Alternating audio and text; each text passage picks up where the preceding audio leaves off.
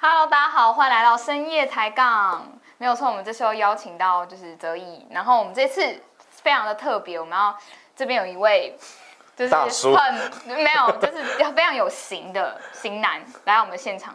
就是这次我们会由我们的杂学校的校长阿志来担任我们的主理人。哦呼！好，所以那我我要坐这边吗？没错 OK，好好好。你我终于可以卸下这好个。我们所以你要当辩手，对啊，好。没办法。为什么要无奈啊？好，我们天赋型的啊，知识型的对知识型的 YouTuber 跟我们的那个专业辩手，啊，有没有很紧？张？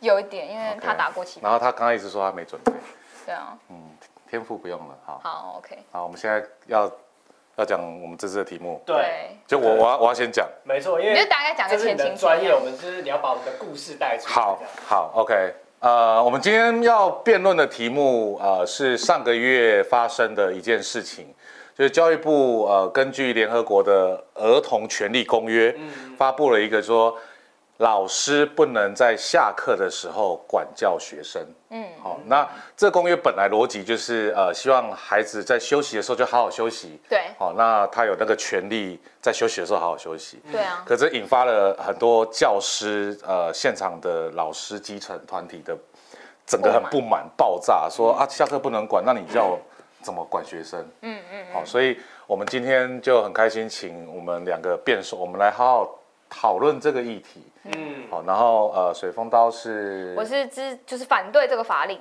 你反对，对。对，就是应该下课就是要管教啊，对。不对？对？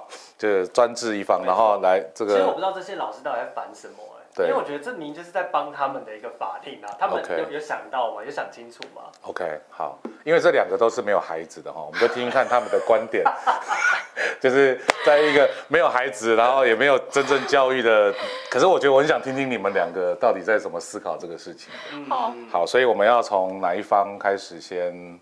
好。那我先来。先来。正方，好，专业辩我手，迫不及待，我迫不及待。迫不及待想要打他就对了，想要打爆他。就是你平常都没有机会打他，对不对 对？对，他都高高在上在这个位置，高高在上 我直接然后就下叉。腰就看听你的哦你，OK，我觉得不错，嗯，对对对。但为什么你没想到这个哦？这样，好，那我要开始了。OK，好，就是我自己觉得，就是我们有没有常常有时候会听到非常非常多家长到学校抱怨，就是怪老师说，比如说他在家里表现怎么样不好，其实都是学校的责任，学校老师没有管好他，没有教好他。但有一件事情，他是真的有数据的，就是一个人的成长，他的家庭背景的教育，其实是形塑这个孩子最重要，最重要、最重要的一环。对，所以学校教育终究它就只是一个其次的状态而已。嗯，所以我觉得这个法令反而是在保护老师，让他们至少家长不会有这种随随便便觉得他孩子没有表现好就说是学校的责任，你学校必须要负担我孩子没有被教育好的责任。嗯哼，这样子家长才会真的愿意站起来去负担，并且关心他的孩子最近看了什么对，他吸收到了什么，他才会真正参与到孩子的教育。然后让学校教育跟家庭教育可以真正的相辅相成，这是一个起始点，所以我觉得它是非常好的。嗯哼。所以难道你不觉得我讲的很有道理吗？可是我觉得目前的话，你的想法非常的理想啦，就是有人觉得就是今天老师不管，家长就会管。那但是我们真的认真看这件事情，是真的是这个样子吗？就是家长今天就是没办法管，所以才希望学校老师可以帮忙。那今天学校老师想要帮忙的时候，他会觉得啊天哪，我今天如果我下课管学生，我会处罚，或者我会可能被人家告，那我就觉得说，那我为什么要那么麻烦？我干脆就以后都不要管好了我怎。么拿捏？对，啊，那我当然以后都不要管，然后就是放水流，然后我就该把我课教一教就教一教。水 所以那这样子的话，这是我们要社会上要的东西吗？因为其实我们都知道政策会影响很大，对，政策的影响可能会整个影响老师的心态，老师搞不好以后就觉得说，那我干嘛要那么麻烦？我不想要招致不必要的麻烦，搞不好又有家长说你管我儿子管太多，那我干脆以后都不要管。那这样子的话，其实反过来是对整个社会大众、跟整个家长、跟整个教育体制是一个很大的冲击。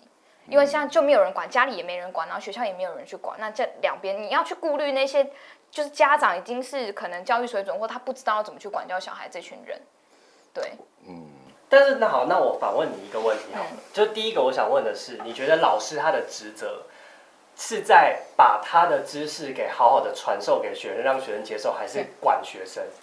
你觉得老师最重要的？我觉得是教育，是教育，教育两个都有。好，但我们好，那我们认真回想以前我们学生时期，嗯，那些真的他们在很认真教学，并且他在意学生感受的老师，再叛逆的学生，是不是多少会给老师面子？你回想，你说再叛逆的学生多少在上课的时候对，给老师面子吗？我没有啊。好，那你就 那你很好，那你就是那种另当别论，就算有这个法令或没这个法令，你都不会被老师管教啊。对啊，对啊，所以代表没有用，是因为够叛逆的孩子，你本来就叛逆，但至少这个法令它是可以帮助到，嗯，就是这些可能是过度管教的孩子，让他可以被保护的，你懂吗？嗯，我不觉得，因为通常乖的话，老师下课也不太会去管他们。通常管的都是有问题的状况的学生，像我以前就是。那我之所以有一阵子，我觉得我的情，我的起起伏伏，就是有可能，比如三四年级老师很恨我，那五六年级老师很爱我。那我觉得那个原因是在于，就是我觉得老师性格不一样。像五六年级那个老师，他很愿意用下课时间跟我去讲说啊，他觉得我有一些好的地方，然后哪里哪里上面可以做更好，他就鼓励我。可能那是在下课时间，所以才让我在五六年级的时候有自信。但是同样的，如果老师就是一看到我就觉得我是一个不好的学生，那整个状况，我那整个三四年级的状况都是比较偏不好的，因为还是有一些学生是需要我们在下课时候关心的，譬如像人际，我们不可能在上课时候跟他讲说，啊，你人际你跟小美生吵架然后，这这这种东西我没办法在上课讲。所以，假今天我们只是限制管教，但我没有说老师就不能鼓励学生啊。嗯今天老师一样可以在下课的时候就去鼓励学生，所以依照这个法令，才可以让老师想到用鼓励的方法去陪伴学生，让他们成长，反而不会让他们觉得我就想要用威严，我想要用我的权利去抵制、压制你这种坏。哎，可是管教其实里面也是包含鼓励，也是一种管教啊。但是。必须要搬出数据来讲，其实呢，真的果然是职业变少，因为真的是有一个十五项，它是在讲到底什么叫做管制的，是有十五项的内容，里面是没有鼓励的，里面就是在讲体罚呀这种 A B C D，我是背不出来了，但是它是没有含这个的，所以我刚刚是超同意你讲的，就是因为我们要不要让老师去管制，我们才能让老师去用其他方式鼓励学生来帮助这个学生变好。那其实这法令是不是很好？这个法令不好啊，这个因为有些学生就是该管啊。我认真说，有些学生就该打，你知道吗？因为像我以前就是，我会我会因为老师更管我或更打我。我会更在乎这堂课，所以你是喜欢 S M，不是 M，不是这个尺度这么这么大，深夜深夜排高，哦深夜，OK OK OK。有些学生他的心里是缺乏爱的，我知道，他是需要老师去更在乎他或更在意他，所以他其实是需要有人去跟他去管他，因为家里不管，所以他是需要有人去管教他的，那他反而会从中得到一些，你有时候太鼓励也没有用。对，所以我觉得是软硬兼施啦，所以管教也是一个很重要的事情，就是利用课后时间。是啦，反正目前我觉得我我是没有说就不管，而是管的方式是什么而已。而且我另外想说的是，我觉得每个老师的管教，他其实也是个人老师他的主观判断跟喜好。对，你一定有遇过那种很叽歪的老师，他就是看你不爽，那他其实有可能就会特别在一些地方去挑剔你的时候，嗯，你是没有办法发言的。我以前曾经就是这样的学生被对待过，对，所以我觉得有这个法令是对，让老师也知道说我不能够有这种太偏颇的喜好性，用我的权利去做过度的干涉。嗯嗯，对啊，这难道你不觉得这个是？比较负面的例子，但也有正面的例子。像我姑姑是学校英文老师，那她就是很很常说，其实蛮多学生利用可能课后时间到他的办公室去找他谈。那他很多行为是有偏差的，比如说他会想要自杀，或是他会想要去攻击对方。那那时候就是管教那一面就要拿出来，就说你真的不能这样子做。就是那个时候就很严厉的告诉对方说，你你你当然会有谈心，也会有管教的部分。那那个时候他们就会知道说，哦，这件事情是真的不能去做。但老师跟学生的关系好，他就会去听老师的。所以今天是老师愿不愿意花花心思在这个学生身上。那如果他愿意的话，学生就会对那个老师有信心。嗯有信心的话，其实老师在做管教的动作，对那个学生的人生影响是很大的。嗯嗯，没有，觉得讲的蛮好的。但我是蛮好奇，说校长听到现在这样，有没有觉得对我们双方现在给你有一些什么其他想法，跟有没有什么问题，觉得我们可以再往下去？延伸的地方。呃，我刚刚听了两位，我觉得都论点，我觉得都蛮蛮不错的。但是呃，可能在你知道，有些时候一些一个比较理想性的法条对落到现实面，其实他会遇到各种的困难。嗯，那比如说，我觉得我们职业辩手这一边呢、啊，我觉得像像我的逻辑是，因为你知道人权儿童人权公约，它保障的其实是孩子，好、就是说他怕你占用他下课时间，他也应该有休息的权利。嗯好、那但是呢，呃，这个休息的权利是呃，比如说他主动去找老师，或主动去做什么事情，那个是 OK 的。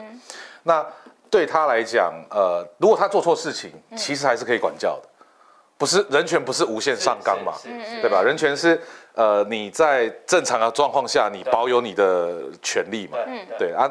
其实儿童人权公约它的意思就是希望你不要就是占用他休息的时间，因为学生已经很累了。哦，尤其是台湾的学生，你知道，我现在每天早上七点要送我孩子上上学对。小学，对，然后我就七点上班这样子。然后他累累对，然后他就会到到四点，然后又接不到我们下班时间，类似这样子。那我觉得这个丢给你，然后我觉得水风刀的部分，我觉得它是比较落地一点。哦，就是说，呃，真的在现场，老师会觉得我无所适从。你一个法案下来，对我来讲，好像就赋予了一个宪法，就是哦，我以后老师你不能管我，因为我现在是有人权的哦，我现在有法条，规定啊这就是人。性啊，就是会不想去管。对对对，但是呃，可是我丢回去就是说，其实我觉得这法条的利益是绝对是好的。嗯嗯哦，对我来讲，因为孩子本来就是一个个体，他就是个人。嗯，所以我们不能用我们的逻辑一直要强迫他做什么。我们认为他，那在教育里面有一个最严重的字，就是我都是为你好。嗯，哦，好可怕。对，那你知道你认为的对他好，真的是好吗？嗯哦，那就是这个这句话其实害死了很多很多孩子成长过程，就是我我都是为你好，我现在做的是所有都是为你好。哦，有一种冷叫爸妈觉得冷，哦，有一种念书叫爸妈觉得念不够。嗯，好，所以呃，应该是说，在这一个部分，你可不可以稍微再用你比较你的方法去讲说，那如果不是不一定是过度管教，哦，就是说，如果你觉得应该什么样的方式是对这一个人，哦，是有尊重的啊，也是好的，然后但是不是你想认为的对他好，嗯哼，好、所以我觉得可以再更，然后因为刚刚是比较上面一点，我们现在稍微落下来，比如说我们就想象教育现场，好，嗯嗯嗯。这样子，学习现场，嗯，你先开始，好。其实刚刚基本上提到，就是说要给孩子有休息的时间跟休息的权利嘛。对，那我我反而觉得，所以就是要有这个法条啊，所以他就是会更保障孩子他可以有足够多的休息时间跟休息的权利，不会被老师觉得他干预或打断吧。嗯，对啊，而且你看，其实我说真的，以前我们班上有很多那种。呃，其实自己学习很差的那种学生，他其实就是会直接责怪说，是老师，比如说都让他下课的时间去做体罚或什么，导致他没有办法抓紧时间去复习，然后跟家长抱怨，所以家长又要把他送到晚上的补习班去上课。那这样等于锅全部都是学校老师在背的。那我自己觉得，如果我是那个老师的话，其实搞不好事情状况根本就不是这个样子。所以假设今天我们真的把所谓休息的时间还与孩子的话，那其实没错，那就是你自己利用的时间。嗯，那你就不会有任何的借口来作为给老师的黑锅。嗯，那如果真的好的老师可以引导学生在休息时间愿意继续去念书，或是真的好好的学习的话，嗯那搞不好就不用去补习班了。你休息的时候也可以看乐对啊部乐部课嘛约，布课嘛，就其对他各种不同的来看我啊，不学习用去学校啊，对啊，看校学校老师有播我，的，没有看校的。学校学生好像不能用手机是一样啦，耶，还是一样。嗯，就是学校老师现在也是蛮懒的，有时候也是直接播影片这样子。哦真的哦。对啊，就是直接讲，就会就哦看这个对啊然后老了师就去喝茶啦，什么 没有开笑的，聪明的老师懂得。没有啊。好，我的话，我觉得因为好，今天我们回归到法条，它既然是保障孩子的休息时间，对，那就不应该这样列法条啊。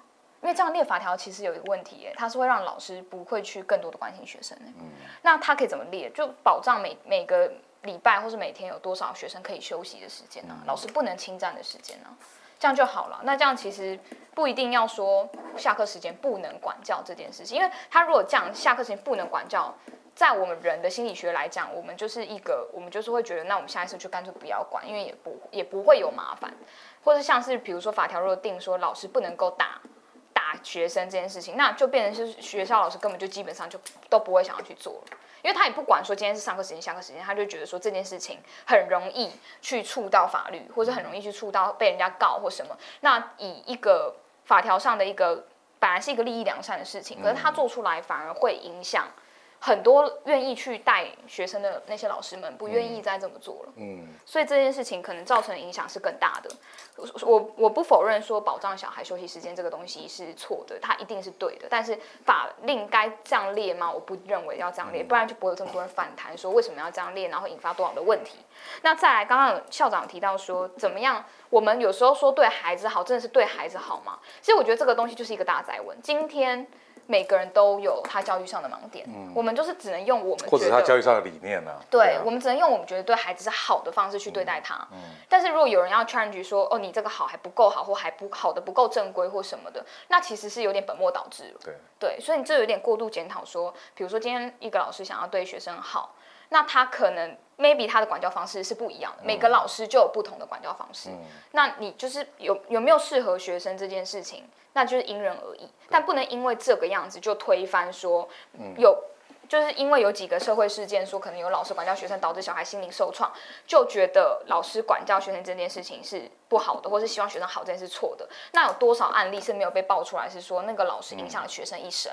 其实我很多粉丝很很常私讯我说，他曾经就是在国中或者国小有一个英文老师，有一个什么老师，他曾经讲过一些话让他改变，是对他整个人生都翻转了。那这些事情也是蛮多的，对。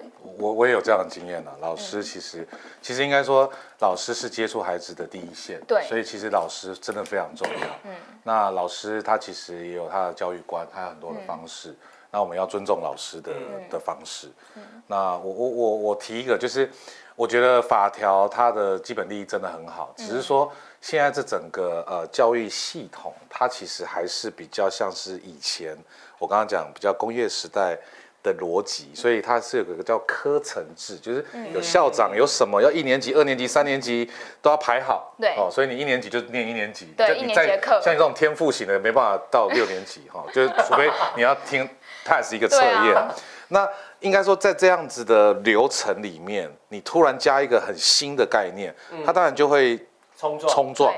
对，那这个东西我刚刚有跟大家分享，这个在实验教育或体制教育教育其实没有这样的问题，因为它不是在这一个 system 里面，嗯，所以我觉得常常就是一个新的利益很好的东西，但是它丢到现实的时候，这个现实其实它还没有真正的改过来，对，所以它一定会产生各种的。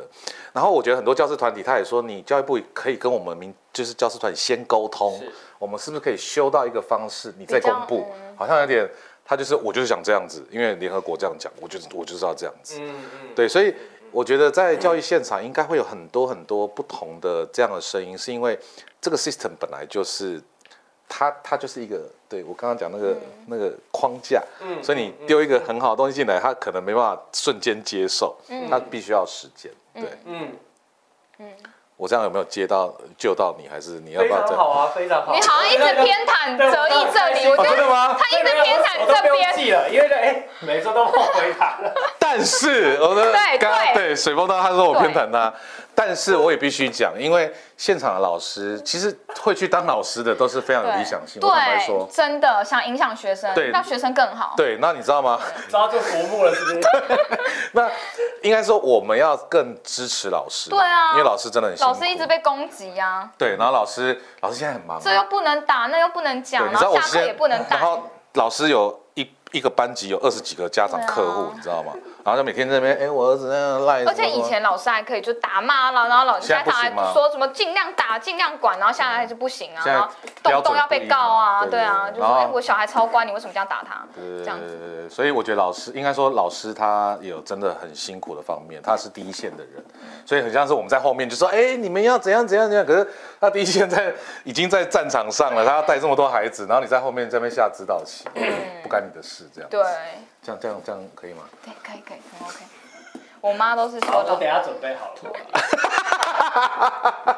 好，好，那我们进入最后一 part 了。好，好，决胜关键哦。OK，没问题。OK，来吧。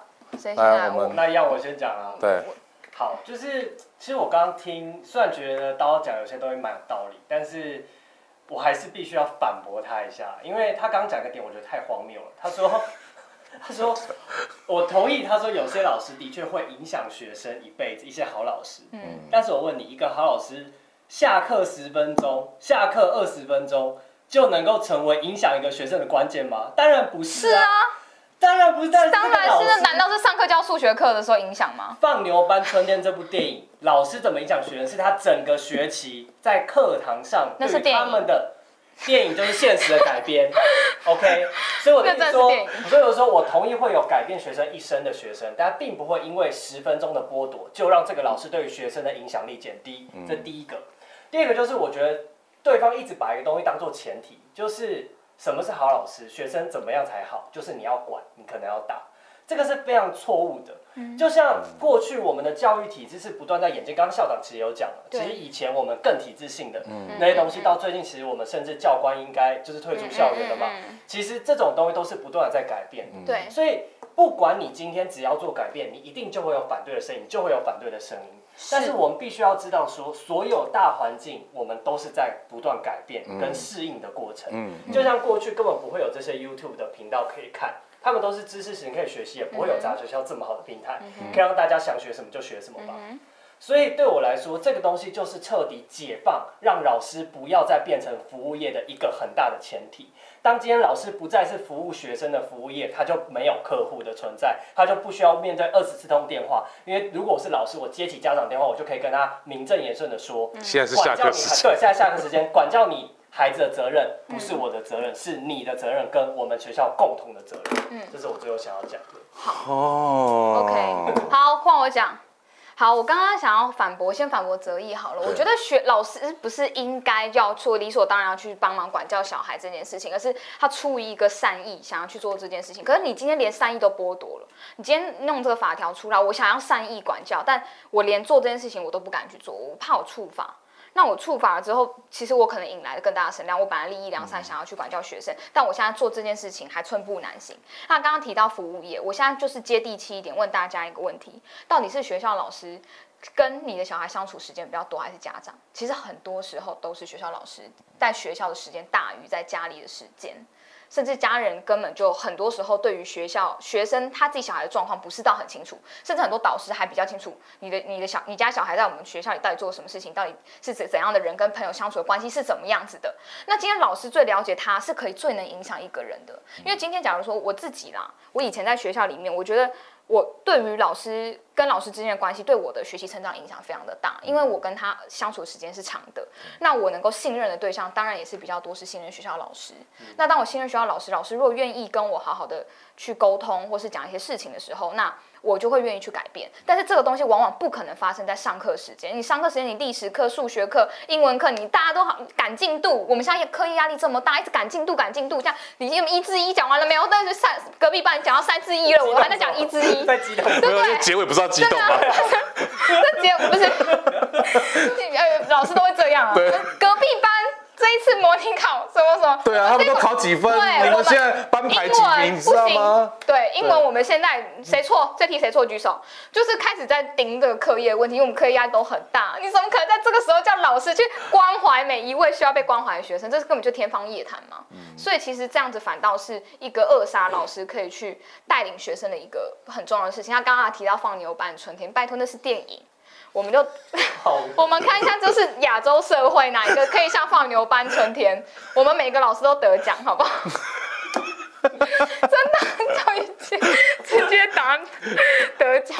我我因为我刚刚有稍微心理准备，就是最后结尾的时候要激动，因为要争取那个评审的认可嘛，对不对？对对，没对错，。那我我觉得其实本来这件事情就没有对或错了哈。那因为我觉得就是，可是我刚刚觉得你讲的很好，在改变的过程中都会阵痛，就是要改变一件事情，其实都一定要你要有那个勇气跟承担，所有改变都是这样子，都跳离。